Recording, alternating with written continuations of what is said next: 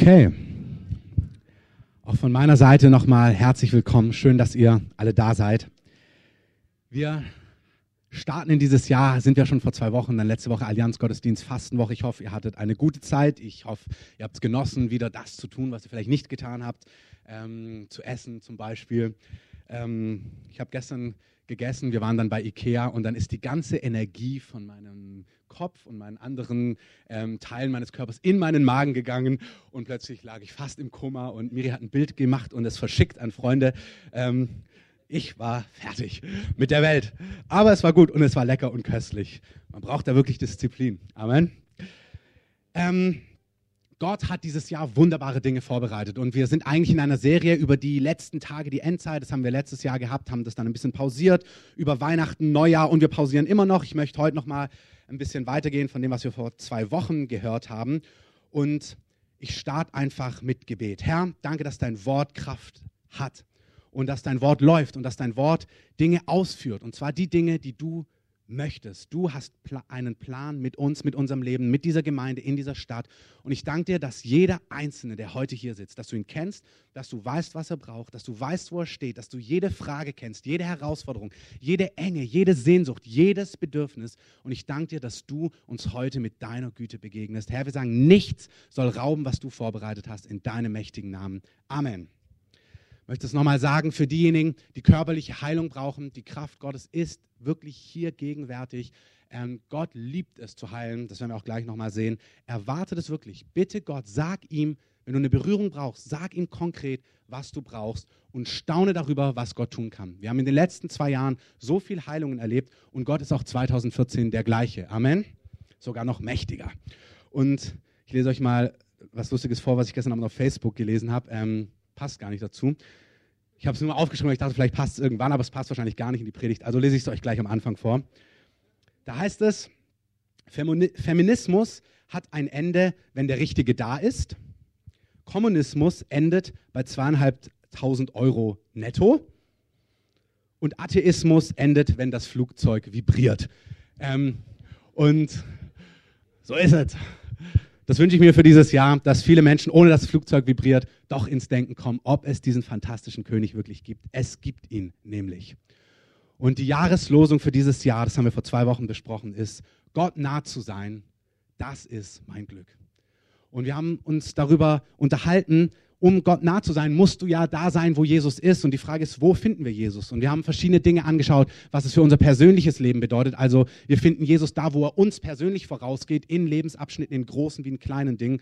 Könnt ihr euch online gerne nochmal anhören aber es gibt auch allgemeine Dinge, wo wir Jesus finden, was seine Leidenschaften sind. Ihr erinnert euch vielleicht an das Bild, wenn dein Mann oder deine Frau leidenschaftlicher Skifahrer ist und ihr in Österreich wohnt und der erste Neuschnee kommt und du in deinem Haus suchst, dann ist er wahrscheinlich oder ist sie wahrscheinlich auf die Piste verschwunden und wird den Neuschnee genießen.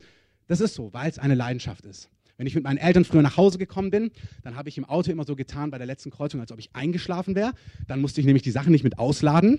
Der Trick hat jahrelang funktioniert. Ich denke, sie haben ihn durchschaut, aber sie waren trotzdem gütig.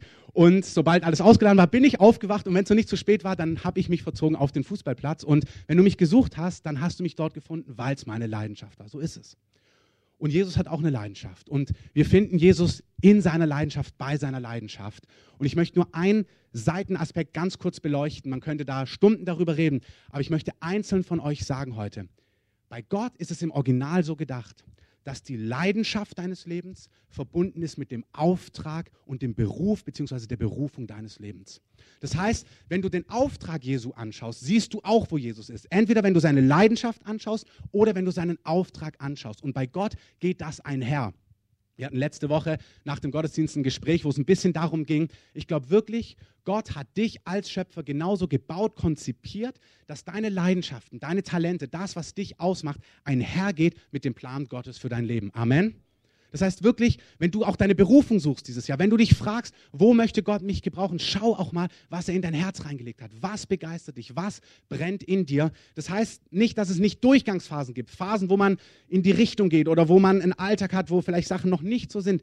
Aber der Kurs deines Lebens sollte Richtung Leidenschaft deines Herzens gehen. Das hat 100 Prozent was mit deiner Berufung zu tun und dann auch mit Beruf oder Aufgabe oder Auftrag. Amen. Und ähm, was an der Stelle ganz wichtig ist, ist, dass ihr, wenn ihr merkt, dass ihr unzufrieden seid, dass ihr im Status quo gerade in eurem Alltag, dass es nicht rund ist, haltet die Ohren auf. Vielleicht hat Gott Veränderung. Vielleicht spürt ihr eine gewisse Unzufriedenheit, weil Gott was ganz Neues dieses Jahr auch mit euch machen möchte. Vielleicht möchte er euch vorausgehen in etwas Neues. Seid ihr einfach hellhörig. Versteht mich richtig. Jeder hat einen Alltag, wo die Aufgaben, die dich erfüllen, ich bin mit Leib und Seele Pastor. Ich habe meinen Traumjob gefunden. Preis den Herrn. Und natürlich habe ich trotzdem auch mal einen Tag oder Aufgaben darin, die mir jetzt nicht unbedingt Freude machen, wo ich denke, ach, das ist jetzt nicht so rund. Darum geht es nicht. Aber generell solltest du schon spüren, dass du in deinem Leben in den Dingen drin bist, die dich erfüllen. Amen. Das war ein Seitenaspekt, den ich euch einfach mitgeben wollte für dieses Jahr, bevor wir reingehen. Und wir schauen uns Jesu Auftrag an, wir schauen uns Jesu Leidenschaft an. Und es ist bei Gott im Original eigentlich ein und dieselbe Sache. Was ist Gottes Leidenschaft? Was ist seine Berufung? Ich möchte, dass wir gemeinsam, wenn ihr eine Bibel dabei habt, Matthäus 8 aufschlagen. Das Buch Matthäus ist von einem jüdischen ähm, Zoll, Zöllner oder Zolleintreiber geschrieben, der eine Begegnung mit Jesus hatte. Ähm, wir lesen gleich was von ihm. Die Zöllner damals waren nicht gerne gesehen. Das waren, die wurden wie Verräter oder Kollaborateure gehandelt, weil sie quasi so ein Franchise-Unternehmen der Römer gemacht haben. Also wie heute, du kannst so ein Bäcker-Franchise-Unternehmen machen. Das heißt, du kaufst eine Lizenz, dann musst du so und so viel an die Bäckereikette abgeben und das, was du mehr machst, das verdienst du. Und so konnten sie damals so ein Zollhäuschen pachten und dann haben sie Zoll einkassiert, mussten etwas an die Römer abführen und den Rest konnten sie für sich behalten. Und natürlich haben die das so gemacht, dass sie richtig schön viel für sich behalten haben und zwar von ihren Landsleuten. Deswegen haben die Juden die Juden, die Zöllner geworden sind, wirklich verachtet. Also als Zöllner warst du einer, der nicht gern gesehen war. Dieser Zöllner Matthäus hat eine Begegnung mit Jesus, die schauen wir uns gleich an. Und er schreibt dann ein ganzes Buch über Jesus, über die Geschichte von Jesus. Das nennen wir Evangelium. Evangelium sind die Berichte vom Leben von Jesus. Und hier in Matthäus 8 ähm, befinden wir uns in folgender Situation. Wir haben in den Kapiteln davor etwas darüber gelesen, wie Jesus angekündigt worden ist von seinem Stammbaum, wie er geboren worden ist, so seine ersten Jahre. Dann tritt er in Erscheinung plötzlich. Wir lesen von einer großen so Predigtserie. Vielleicht habt ihr schon von der Bergpredigt gehört. Also wenn der eine dich schlägt auf die eine Wange, halt ihm die andere hin. Kennt ihr wahrscheinlich alles. Und dann kommen wir in Kapitel 8. Und dann lesen wir einfach ein paar Abschnitte von dem, was Jesus dann tut. Die Frage ist, was ist die Leidenschaft von Jesus? Was bewegt Jesus? Was ist der Auftrag von Jesus? Das sollte einhergehen. Deine Leidenschaft sollte auch mit deinem Auftrag in deinem Leben einhergehen. Was bewegt Jesus? Und noch eins möchte ich euch sagen, dann habt ihr den ganzen Rahmen verstanden. Jesus sagt, wenn ihr mich anschaut, also nicht mich, Christoph, sondern ihn, Jesus, wenn ihr Jesus anschaut, dann seht ihr, wie Gott ist. Also wenn ihr euch fragt, wie ist eigentlich Gott? Wie ist denn dieser unsichtbare Gott, den es vielleicht gibt, der diese Erde gemacht hat? Wie ist der? Ist der wie ist der drauf? Dann sagt Jesus, hey, ich mache es euch einfach. Ich bin als Gott Mensch geworden und wenn ihr mein Leben betrachtet, wenn ihr euch die Geschichten durchlest, wie ich mit Menschen umgehe, dann könnt ihr sehen, wie Gott ist. Ich beweise euch das ganz kurz. Johannes 12, 45. Wer mich sieht, sagt Jesus, sieht denjenigen, der mich gesandt hat, nämlich Gott den Vater. Kolosse 1, 15. Jesus ist das Bild des unsichtbaren Gottes. Also wer Jesus sieht, und ich möchte dich ermutigen, dieses Jahr, nimm mal die Bibel, lies mal die Evangelien, lies mal durch, wie Jesus ist und stell dir mal vor, genauso ist er auch zu dir.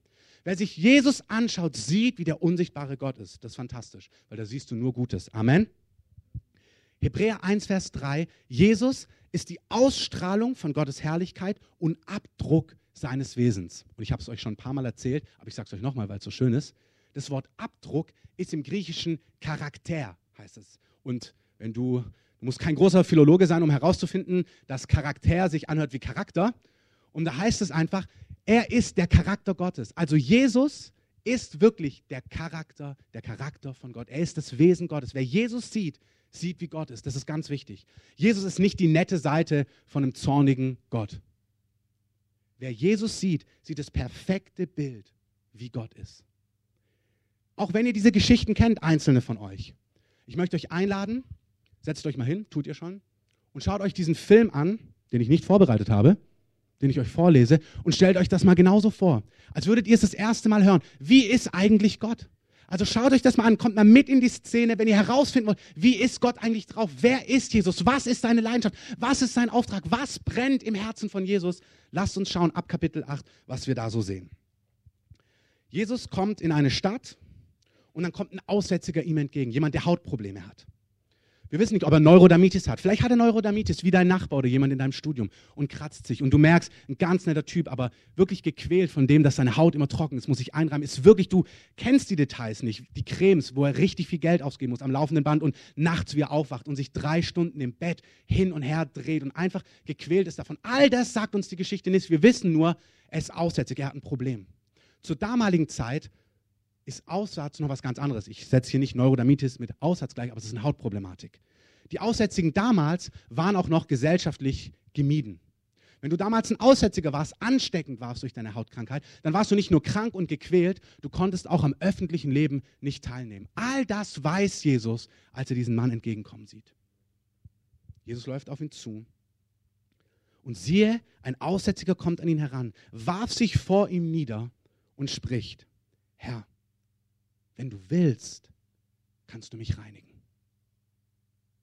Wie ist eigentlich Gott? Wer Jesus sieht, sieht, wie der unsichtbare Gott ist. Und er, Jesus, streckte die Hand aus, rührte ihn an und sprach, ich will.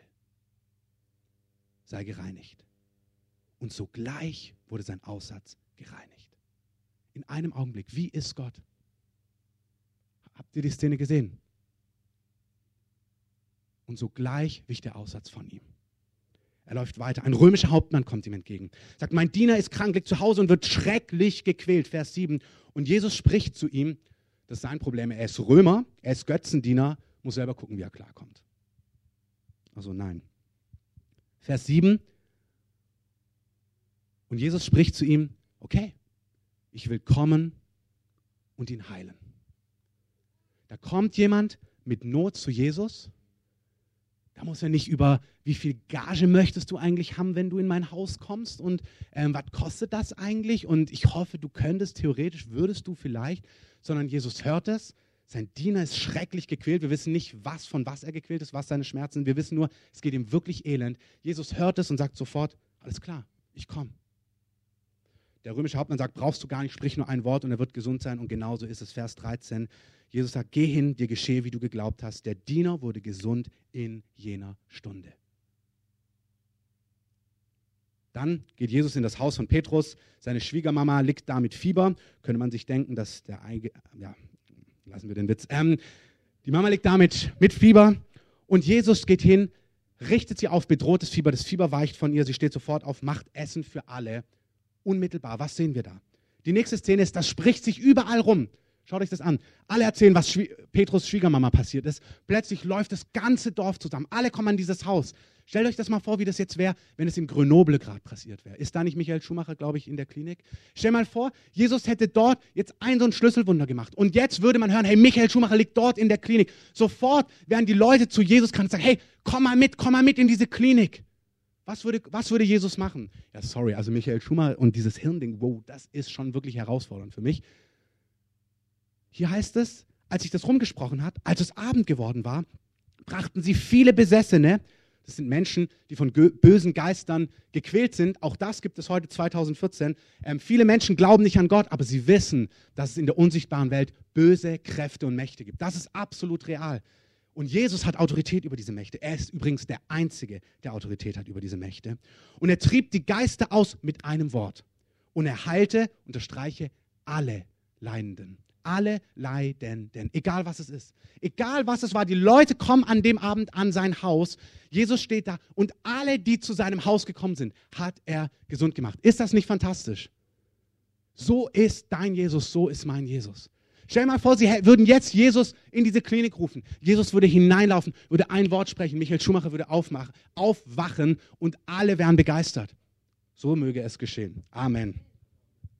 Wenn wir weiterlesen, dann lesen wir, dass er ein Sturm stillt als Not kommt. Dann lesen wir, dass zwei absolut gebundene Männer, die nackt rumlaufen und die großen Trouble machen, auch sowas gibt es, ähm, vollkommen frei werden in einem Augenblick. Dann lesen wir von einem Gelähmten, der nicht mehr laufen kann. Er kommt in das Haus, sie lassen ihn runter, Jesus sieht es und sofort macht er ihn gesund. Warum erzähle ich euch das alles? Habt's im Kopf.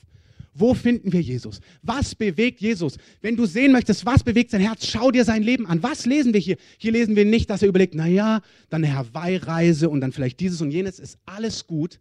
Aber die brennende Leidenschaft seines Herzens ist nicht der erste FC Bayern München oder Hertha BSC oder was weiß ich was. Und verstehe mich auch hier richtig. Alles gut. Ich finde es sehr gut, dass der Papst Fußball mag. Ähm, wenn es eine andere Gemeinde und Denomination ist, da ist nichts falsch dran. Aber die brennende erste Leidenschaft im Leben von Jesus ist, in den Alltag von dir und von mir zu kommen, in den Alltag von Menschen, in den Alltag von Menschen, die herausgefordert sind und es gut zu machen. Amen. Ich möchte es nochmal sagen. Die erste brennende Leidenschaft von Jesus, wenn er hier nach Berlin kommen würde, ist nicht den Fernsehturm zu betrachten. Alles gut ist nicht endlich mal hier das Brandenburger Tor zu sehen und dann die East Side Gallery. Alles, alles fantastisch. Shawarma zu essen, ähm, obwohl er Essen geliebt hat. All diese Dinge sind nicht falsch. Seine erste brennende Leidenschaft wäre, dir und mir Gutes zu tun. Menschen mit seiner Kraft in Berührung zu bringen, damit sich ihr Leben für immer ein für alle Mal verändert. Amen. Und genau das sehen wir auch jetzt in Vers 9. Jesus kommt, hat gerade den Gelähmten geheilt und er sieht einen Menschen mit Namen Matthäus, von dem wir gerade gehört haben, am Zollhaus sitzen. Und er spricht zu ihm, du Matthäus, wir kennen gar nicht den, den Rahmen drumherum, ob er ihm das erste Mal begegnet, das zweite Mal, das dritte Mal, aber er sagt zu ihm, komm mit, folge mir nach. Und er, Matthäus, stand auf und folgte ihm nach. Und es geschah, als er in dem Haus zu Tisch lag, siehe, da kamen viele Zöllner und Sünder und legten sich zu Tisch mit Jesus und seinen Jüngern. Jesus geht zu den Leuten, die aussätzlich waren, zu den Leuten, die Sünder waren, die Leute, wo man eigentlich dachte, Gott möchte mit denen nichts zu tun haben. Ist auch wieder wichtig. Jesus ist das Bild des unsichtbaren Gottes. Wo rennt er hin? Zu den Leuten, die in einer Art und Weise leben, die mit Gott gar nichts zu tun hat. Zu den Ungerechten dieser Welt. Zu den Leuten, wo du vielleicht die Nase rümpfen würdest, denken, guck dir mal den an. Genau zu dem rennt Jesus hin. Die Aussätzigen damals, die Zöllner, die, die man verachtet hat. Vielleicht wären es heute, verzeih mir, wenn du einer bist, die Banker, die Renditebanker, die noch eine große Abfindung gemacht haben, wo alle anderen ähm, jetzt sauer sind, weil sie ihr, äh, ihr Hab und Gut verloren haben. Wo wir natürlich sagen können, da laufen Dinge falsch. Aber genau zu diesen Leuten würde Jesus heute gehen. Der würde nach Frankfurt an die Börse gehen und zu diesen reichsten Leuten ins Haus sitzen. Und die Kirchen würden sagen, oh, schaut euch mal das an, das ist doch so ein ähm, Raubtierkapitalismus. Und Jesus würde sagen, hey, er braucht mich genauso wie du. Es ist wirklich wichtig. Es ist so leicht als Kirche für soziale Gerechtigkeit zu sprechen, was alles richtig und fantastisch ist. Aber Jesus ist niemand zu schmutzig, zu dreckig, zu raffgierig, zu habsüchtig, um ihm zu begegnen. Jesus liebt die Sünder und die Zöllner. Amen.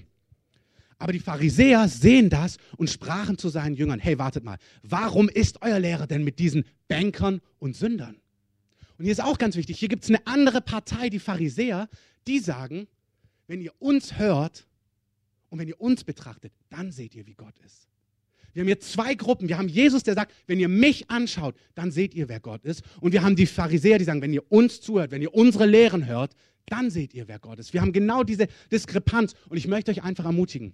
Schaut euch die Bibel an. Nicht in erster Linie Institutionen. Ich hoffe, dass in unserer Gemeinde, und es gibt viele Gemeinden, wo geistliche Menschen wirklich Jesus repräsentieren, aber in allererster Linie sollen wir an Jesus anschauen. Und was du in Jesu Leben siehst, das ist der Abdruck von Gottes Wesen. Amen.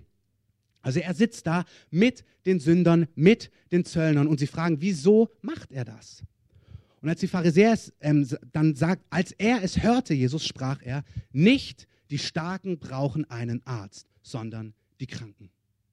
Jesus sagt an dieser Stelle, nicht die Starken, und dieses Wort ist auch ähm, krank, also äh, Starken sind auch die Gesunden. Im Griechischen kann das beides meinen. Das kann körperlich stark und gesund sein, das kann seelisch, emotional stark und gesund sein. Und Jesus sagt, ein Arzt braucht nicht die, die mitten im Leben stehen, sondern die, die herausgefordert sind, ob das innerlich oder äußerlich sind. Und dann sagt der Vers 13, geht aber hin und lernt, was das ist. Ich will Barmherzigkeit, und nicht Schlachtopfer.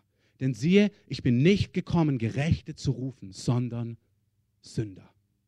Das ist, was Jesus sagt. Jesus hat einen ganz klaren Auftrag. Und er sagt zu den Leuten, geht hin und lernt, was das ist. Ich will Barmherzigkeit. Ich will, dass ihr Herzen voller Barmherzigkeit habt für die Menschen, die in Not sind. Und das Wort Barmherzigkeit, wenn du das auch im Griechischen schaust, das ist eine Barmherzigkeit, die mitfühlt, mitleidet. Was heißt das? Das Bild ist, dass sich die Eingeweide in deinem Innersten umdrehen vor Mitgefühl. Kennt das irgendjemand? Ähm, ich nicht wirklich. Wo du im Innersten so bewegt bist, dass du merkst, mir bricht das Herz. Er sagt, das möchte ich in euch sehen. Ich hoffe, wir sind auf einer Ebene. Das kann keiner von uns aus in sich produzieren. Amen. Das haben wir nicht. Wenn du es hast, dann lerne ich von dir. Jesus sagt, geht hin und lernt von mir, was das ist. Ich will Barmherzigkeit. Und dann sagt er was ganz Entscheidendes. Ich bin gekommen, nicht für Gerechte, sondern für Sünder. Nicht für fitte, starke, emotionale Durchbrecher und Helden, sondern für Leute in Not, die herausgefordert sind an Leib, Seele und Geist. Und wenn du jetzt denkst, Mist, dann ist er für mich nicht gekommen, dann hast du einen Denkfehler. Es gibt nämlich keinen Gerechten. Und in Jesu Augen gibt es kein starkes, stabiles, durchbrechendes, fülliges Leben außerhalb von Jesus. Amen. Ihr sagt, wer mich hat, hat das Leben. Wer mich nicht hat, hat das Leben nicht. Das ist wie wenn du behauptest, doch, doch, doch, mein Schwarz-Weiß-Fernseher ist wirklich das oberste Level von dem, was heute geht. Dann hast du verpasst, dass es mittlerweile Flatscreen mit HD, was weiß ich was gibt. Du kannst es so sehr behaupten, wenn du Jesus einmal geschmeckt hast, merkst du, das Leben ohne Jesus ist kein echtes Leben. Amen. Ich möchte kurz die Leute, die ich angeschrieben habe, nach vorne bitten. Kommt mal ganz kurz, stellt euch in eine Reihe auf.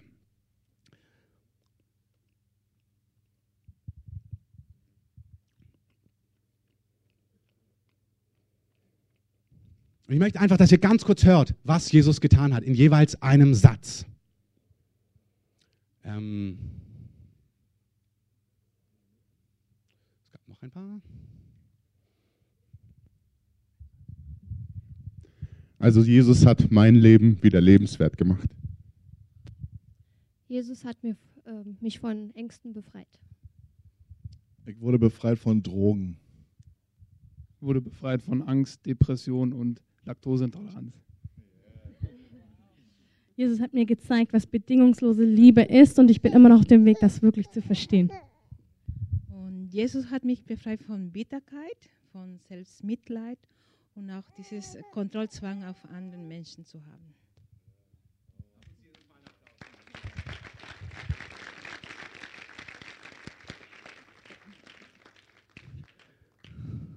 Das war Generalprobe und Auftritt in einem. Habt ihr sehr gut gemacht. Ich lade euch wieder ein. Johannes schreibt in 1. Johannes 4, Vers 14, wir haben gesehen und bezeugen, dass der Vater den Sohn gesandt hat als Retter der Welt.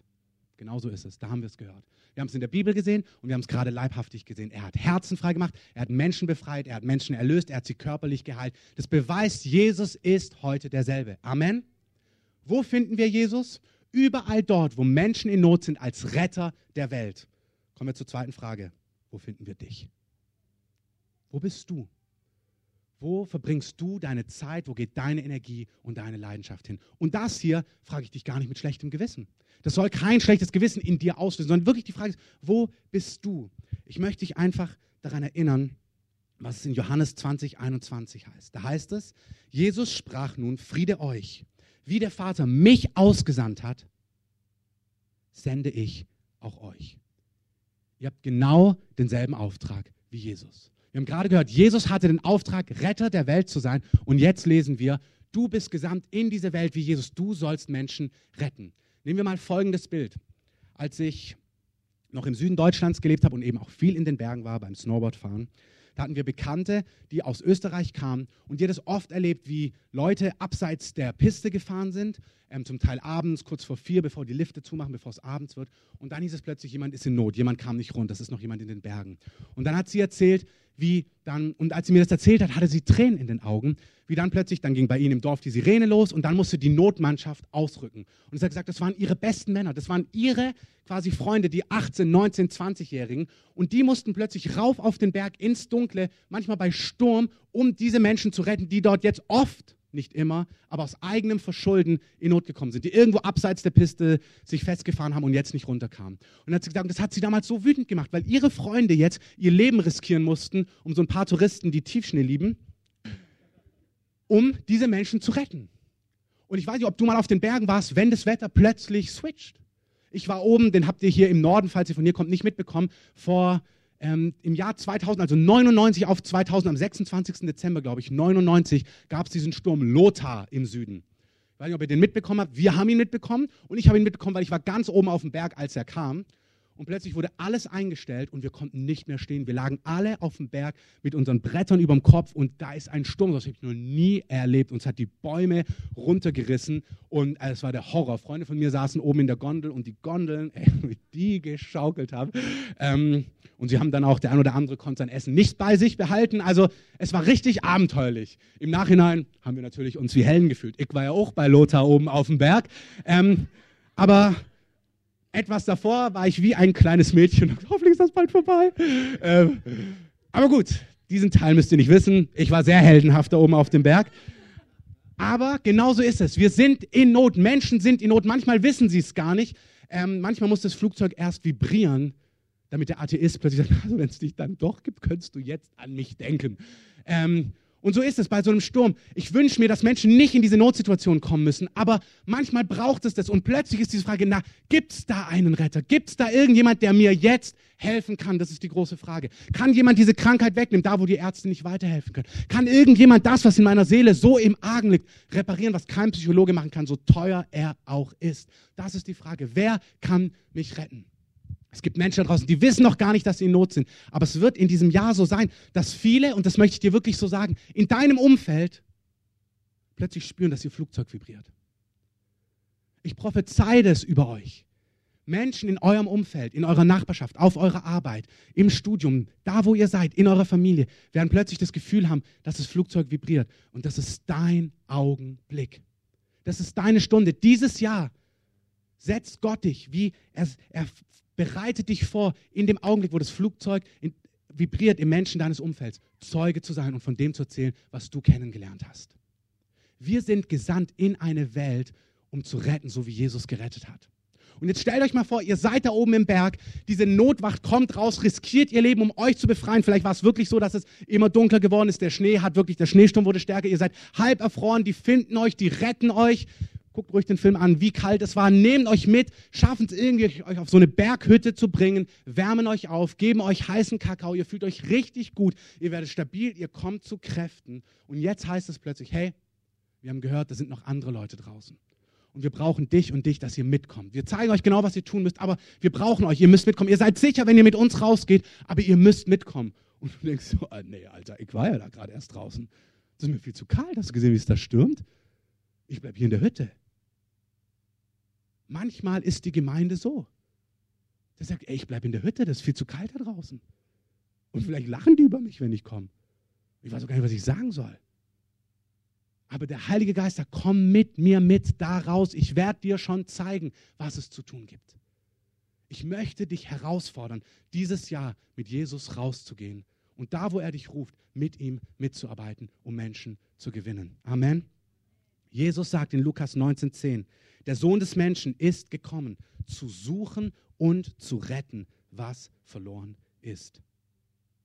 Wir können nicht in der Berghütte bleiben. Wir sind gerufen, als Gefundene andere zu finden. Wir sind berufen, als Gerettete mitzuwirken, dass andere errettet werden. Und das Gute daran ist, dass es jeder auf seine Art und Weise tun darf. Keiner muss das in irgendeiner Form was künstlich machen. Du hast eine ganz besondere Art und Weise. Und vielleicht merkst du bei dieser Weihnachtsgala, das ist genau der Rahmen. Da gehe ich hin, da helfe ich mit, bediene Menschen, liebe Menschen, bin einfach da und zeige Menschen, dass Gott sie liebt. Vielleicht ist es deine Art. Dann gehe nächste Weihnachten mit zur Weihnachtsgala. Basti freut sich, stimmt's? Aber wir machen dieses Jahr auch zum Beispiel Summer to Go, höchstwahrscheinlich hier auch in Berlin ähm, dass wir hier gemeinsam mit diesem ganzen Team rausgehen auf die Straßen. Wenn du merkst, ja, da möchte ich mal dabei sein, ich möchte es erleben, wie Menschen auf der Straße Jesus begegnen, dann komm mit. Vielleicht merkst du, nee, das ist gar nicht meins, aber da, wo ich bin, auf meiner Arbeit, in meinem Studium, ich möchte einfach da, wo der Augenblick gekommen ist, wirklich Zeuge sein. Und es beginnt damit, dass du Barmherzigkeit hast. Ich möchte nicht, dass ihr heute hier rausgeht mit Druck. Mit, oh, ich muss jetzt. Wenn ich, wenn ich ein guter Christ bin, dann muss ich das machen. Darum geht es nicht. Es geht darum, dass Jesus sagt, hey, komm mit und lern, was das ist. Ich will Barmherzigkeit und nicht Schlachtopfer. Du sollst nicht irgendein Opfer bringen, irgendwas aus dir rauspressen, irgendwie ganz müßig was zustande bringen, sondern der Herr sagt, ich will dein Herz mit Barmherzigkeit fluten, dann wird es automatisch aus dir herausfließen. Und wenn du dann offen bist, werde ich die Dinge so koordinieren in deinem Alltag, dass du plötzlich merkst, du bei dem vibriert das Flugzeug habe letztens ein Zeugnis gehört, da sagt die Arbeitskollegin, boah, ich habe Rücken. Sagt, naja, da weiß ich, was ich tun kann. Haben gebetet und die kompletten Rückenschmerzen sind in einem Augenblick dann verschwunden. Und wir haben zwei, drei Mal, auf jeden Fall später waren die Rückenschmerzen komplett weg. Amen. Das ist herrlich. Die Frage ist, und damit kommen wir zum letzten Punkt, wen finden wir? Wen sollst du dieses Jahr finden? Ich möchte dich einfach ermutigen, den Heiligen Geist jetzt zu fragen. Lass dir Menschen zeigen. Stellt euch mal vor, jeder von uns würde sich nur festmachen und sagen, hey, eine Person, eine einzige Person soll dieses Jahr 2014 durch mich zum Herrn kommen. Ich habe es mal ausgerechnet. Dann sind wir in sechs Jahren die größte Gemeinde Deutschlands. Bei ungefähr 12.000 Leuten. Da ist keine Erweckung drin, nichts übernatürlich. Das wäre nur, wenn jeder sagt, ich bringe in einem Jahr eine Person zum Herrn. So fantastisch. Da ist nichts übernatürliches. Das ist einfach, wenn du sagst, hey, ich will mich gebrauchen lassen, in 2014 eine Person zu Jesus zu führen. Wenn du diese Person hast, fang an, für diese Person zu beten. Bet für sie. Schreib dir den Namen auf, klebe ihn an deinen Spiegel, wo auch immer hin. Pack dir, mach dir eine Erinnerung in dein Handy jeden Abend um sieben oder jeden Früh um fünf, was auch immer. Fang an, die Person im Gebet zu tragen. Bet für sie. Bete, dass die Wahrheit Gottes in ihr Herz hineinkommt.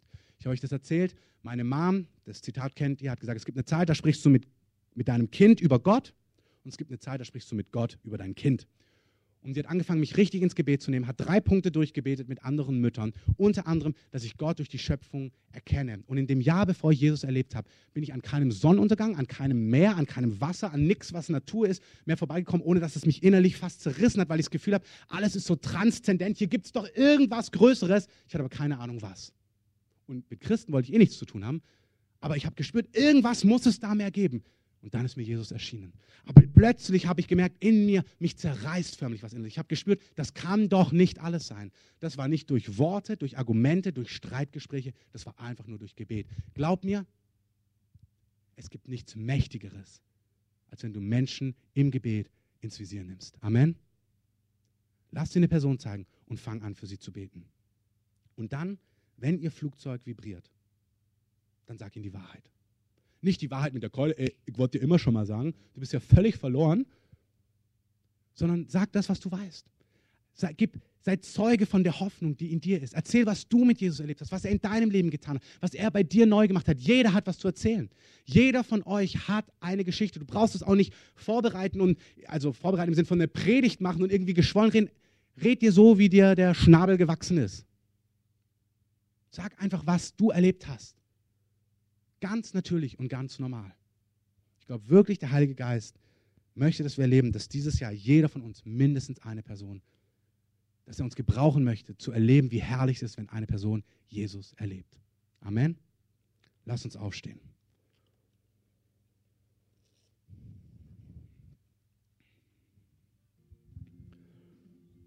So, bevor wir beten, möchte ich dich einfach ermutigen. Sag mal dem Heiligen Geist, du hast ja was mitbekommen. Du hast ja mitbekommen, was der Herr jetzt zu dir sagt.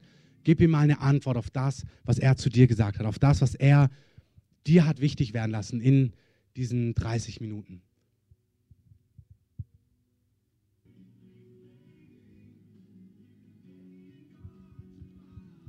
Was der Herr heute Morgen machen möchte, ist uns eine Barmherzigkeit ins Herz zu legen, die wir nicht selber produzieren können. Jeder, der merkt, ja, ich möchte das, ich möchte jemand sein, der berührt ist von den Herausforderungen von anderen Menschen, der mehr liebt, als dass er um sich und seine Bequemlichkeit bekümmert ist. Und ich sage euch das, ich kenne es von mir, dass ich mir in Augenblicken wichtig bin. Und es ist gut, auf sich selber zu achten. Keine Frage, das ist gerade nicht das Thema. Das Thema ist, dass Gott uns etwas ins Herz geben möchte, unsere Herzen so bewegt sind in Situationen dass wir verfügbar sind. Und wenn dich das betrifft, öffne doch einfach mal so deine Hände und sag, Herr, ich möchte verfügbar sein dieses Jahr. Öffne mal so die Hände vor euch und sag, Herr, hier bin ich, gib was in mein Herz hinein. Und ich möchte es einfach so aussprechen, Heiliger Geist, dass du in unsere Herzen eine Verfügbarkeit hineingibst. Echte Liebe für Menschen. Ein echtes Anteil nehmen am Leben, an Herausforderungen von Menschen. Egal wie sichtbar sie vielleicht sind oder nicht sichtbar.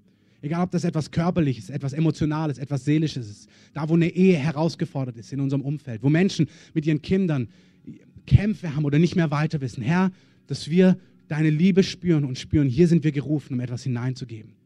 Da, wo Arbeitskollegen auf deiner Arbeit vielleicht gemobbt werden oder Schüler in deiner Klasse oder in deiner Kita. Wo du spürst, hier möchte ich hineinwirken und Gottes Reich, Gottes Liebe hineinbringen, dass hier Gerechtigkeit aufgerichtet wird. Ich möchte hier willig sein, von der Hoffnung in mir Rechenschaft zu geben. Ich möchte weiter erzählen von dem, was ich erlebt habe. Heiliger Geist, ich danke dir, dass du jedem auch eine Person zeigst. Ich bete, dass wirklich jeder ein, zwei, drei, vier, fünf Personen sieht dieses Jahr, die offen sind für dich. Die spüren, dass ihr Flugzeug vibriert. Die merken, so kann es nicht weitergehen, mir fehlt was. Und dass wir da mutig sind, von dir Zeugnis zu geben. Ich danke dir, Heiliger Geist, dass du das in uns wirkst, dass wir uns hier nichts abkrampfen müssen, sondern dass du etwas in unser Herz hineingibst und wir sagen, wir wollen das. Danke, Heiliger Geist.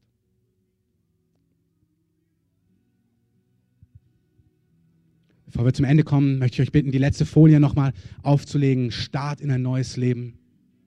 Wenn du heute hier bist und Jesus bisher für dich nur Theorie war, du gar nicht weißt, ob es Gott gibt, und jetzt hast du gehört, wer Gott ist, wie Gott ist, wie liebevoll er ist, dass wer Jesus anschaut, sieht, wie Gott ist und du merkst, ja, das ist genau, was ich möchte. Mit diesem Gott möchte ich leben. Dieser Gott soll der Gott meines Lebens sein. Diesem Gott möchte ich nachfolgen. So wie Matthäus, der Zöllner, wo Gott nicht gesagt hat, du bist ein Sünder, du bist völlig kaputt, geh weg, sondern wo Gott gesagt hat, du, genau dich will ich. Genau dein Leben will ich neu machen. Genau dein Leben will ich heil machen. Genau dein Herz möchte ich berühren.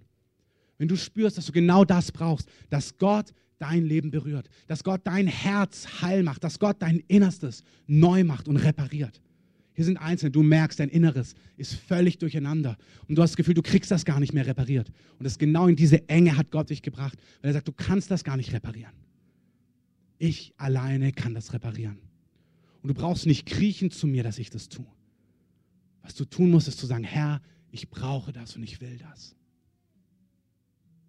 Wenn dich das betrifft heute Morgen, möchte ich dir einfach die Chance geben, einfach so die Hand Jesus zuzustrecken, sagen, das betrifft mich. Wenn du heute hier bist und dein Leben noch nicht an Jesus übergeben hast, streck doch einfach mal deine Hand Jesus entgegen und sag, Jesus, komm in mein Leben und mach alles neu. Ist ganz egal, was andere Leute denken oder ob du die kennst oder nicht kennst. Streck einfach deine Hand aus und sag, Jesus, hier bin ich, komm und mach alles neu. Ja, heb heb gerade die Hand nach oben. Das gilt auch für alle die, dieses Zuhören, dieses Online-Hören. Lass uns gemeinsam beten. Jesus, ich danke dir, dass du für meine Schuld gestorben bist. Und dass du nicht selbstgefällig auf mich geblickt hast, sondern dass du dich voller Erbarmen mir zugewandt hast. Dass du Mensch geworden bist und dass du am Kreuz für meine Schuld bezahlt hast. Und das ist genau, was ich brauche. Vergib mir meine Schuld. Mach mich weiß wie Schnee. Jesus, ich glaube dir, dass du heute lebst und dass du hier bist und dass du derjenige bist, der mir seine Hand ausstreckt. Und Herr, ich greife zu. Sei du der Herr meines Lebens. Mach alles neu. Repariere mein Innerstes und führe mich auf deinen Wegen. Gib mir Antworten auf meine Fragen. Herr, fülle mich mit deinem Geist, mit deiner Liebe und beschütze mich und bewahre mich vor dem Bösen. Ich bete in deinem Namen, Jesus. Amen. Lass uns mal Jesus einen Applaus geben.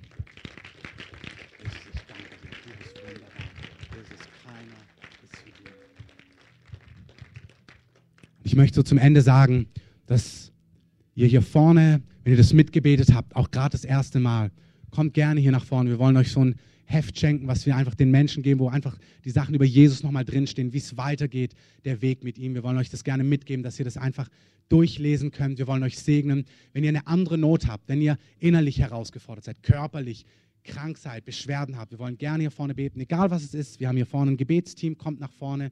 Ihr könnt gerne sitzen bleiben in der Gegenwart des Herrn und ihr könnt auch gerne draußen noch sein. Da sind einige von uns, ihr könnt dort Kaffee trinken, Tee trinken, Kekse essen und einfach noch gute Zeit mit uns oder mit wem auch immer verbringen. Und ich möchte euch einfach zum Abschluss segnen. Herr, ich danke dir für diesen Tag. Ich danke dir für die Woche, die vor uns liegt. Und ich möchte euch so segnen im Namen unseres Vaters, seines Sohnes und des mächtigen Heiligen Geistes. Ich möchte euch segnen, dass die Liebe Gottes mit euch geht, dass ihr seine Gegenwart spürt, dass ihr spürt, wie er euch lehrt, wie er euch Dinge erklärt und wie er euch an der Hand nimmt. Ich spreche den Schutz und den Segen Gottes über euch aus in Jesu mächtigen Namen.